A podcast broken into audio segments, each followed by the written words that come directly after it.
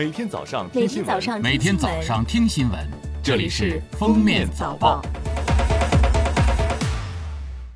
各位听友，早上好！今天是二零二零年九月二十四号，星期四，欢迎大家收听今天的封面早报。首先来听时政要闻。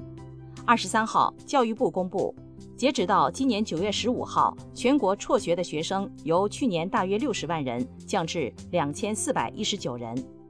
专门有六十万辍学学生的台账，每一个孩子都有一条记录，实行消耗制度，劝回来就消耗。其中，在整个六十万当中，建档立卡二十万贫困家庭辍学学生基本劝返归校。二零一九年全国小学净入学率百分之九十九点九四，初中毛入学率百分之一百零二点六。国务院教育督导委员会办公室发布二零二零年第五号预警，预警称，广东、湖南等地近日发生暴力伤害学生事件，令人痛惜，影响恶劣。各级要汲取近期学校安全事件的惨痛教训，加强部门沟通协调，夯实联防联控机制，以预防学生暴力伤害、校园及周边治理、学校周边特殊人群管控为重点，立即组织开展一次安全隐患起底式大排查，及时化解涉校涉生矛盾纠纷，消除各类安全隐患，坚决不留死角。公安部二十三号召开新闻发布会，介绍今年前八个月，全国破获电信诈骗案十五点五万起，抓获犯罪嫌疑人十四点五万名，同比分别上升百分之六十五点六和百分之七十四点一，为群众直接避免经济损失约八百亿元。公安部同时介绍，今年前八个月，全国公安机关共有二百零七名民警、一百零二名辅警因公殉职，三千一百九十八名民警。两千五百七十一名辅警因公负伤。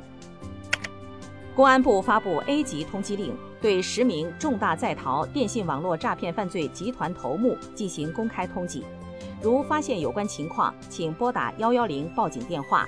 对提供线索的举报人以及检举揭发有功人员，公安机关将按照有关规定给予奖励。记者二十三号从退役军人事务部获悉。韩国将于九月二十七号向中国再次移交一批在韩中国人民志愿军烈士遗骸及相关遗物。九月二十六号，中韩双方将在韩国共同举行装殓仪式。下面是今日热点事件：因从挪威进口一批的冻坚稳平油一个外包装样本检出新冠病毒核酸阳性，根据海关总署公告二零二零年第一百零三号的规定。全国海关自即日起暂停接受挪威水产品生产企业产品进口申报一周，期满后自动恢复。二十三号，香港中小学和幼儿园部分班级的学生恢复面授教学。首先恢复面授教学的是初一、高二、高三、小一、小五、小六及幼儿园大班的学生，其余年级的学生则将于九月二十九日起恢复面授教学，目前仅维持上午半天教学。二十三号起，内地居民赴澳门旅游签注，包括个人旅游和团队旅游，恢复办理。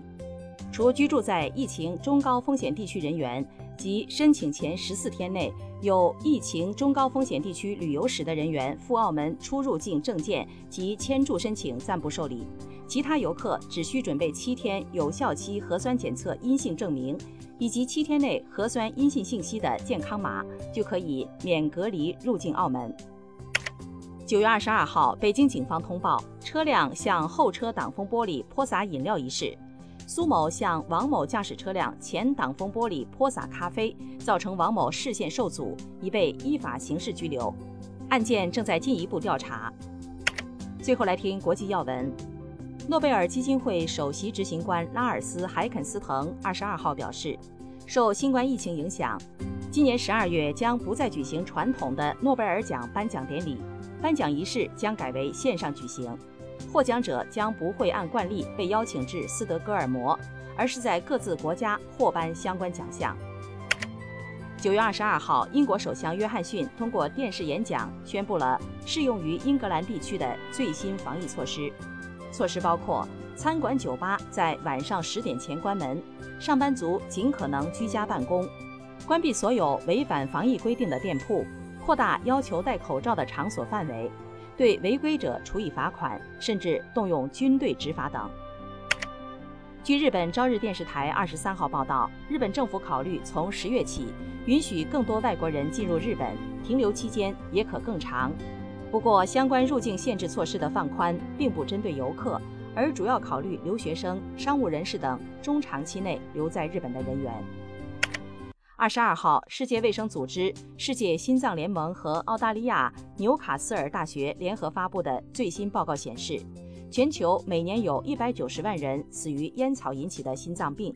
而这一数字在短短的二十年间已增加了二十多万。报告警示，五分之一的心脏病死亡是由烟草引起的。报告敦促所有吸烟者戒烟，以避免心脏病发作，并强调吸烟者比不吸烟者更容易罹患急性心血管疾病。感谢收听今天的封面早报，明天再见。本节目由喜马拉雅和封面新闻联合播出。